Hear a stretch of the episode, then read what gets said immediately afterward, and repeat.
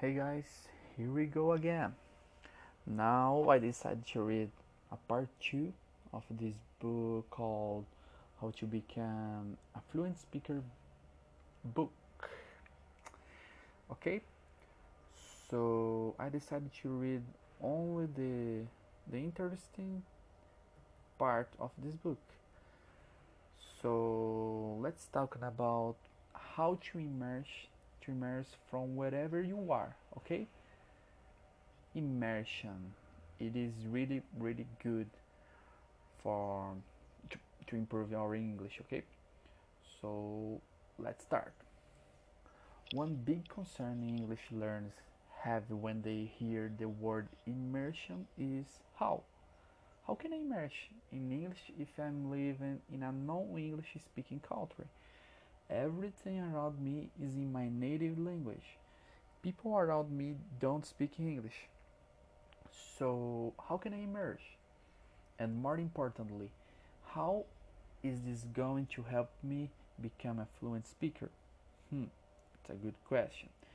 To become a fluent speaker, it is vital that you immerse in the language. Without, without this commitment, commitment, it will be hard for your for you to achieve this level. This level. Sorry, guys.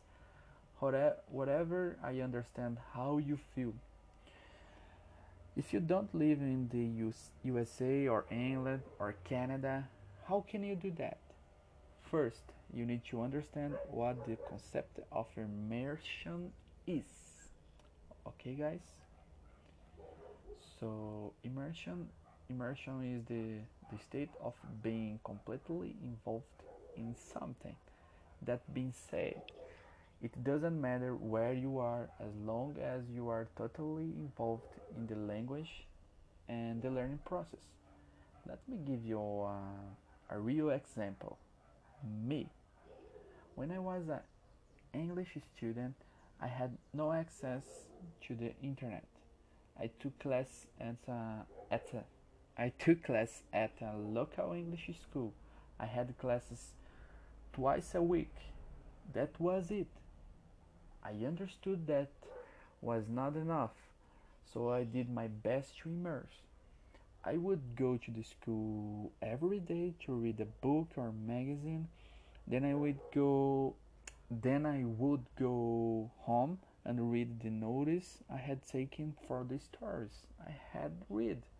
After that that sorry, I would to do I would do the exercise on my book, read them out loud, not in silence as many students do. I would listen to the CDs. Uh, sorry, guys. Here we go. I would listen to the CDs a million times because they are they were the only audio materials I had. After that, that I would write about my day, about the things I dreamed about, and that was how I immersed. If you're waiting for the perfect conditions and opportunities to happen, they may never come. Immerse the best way you can today. I always tried to speak English to the friends I had. Well, to be very honest, I didn't have many friends who spoke English, but I managed to make a couple of friends who did.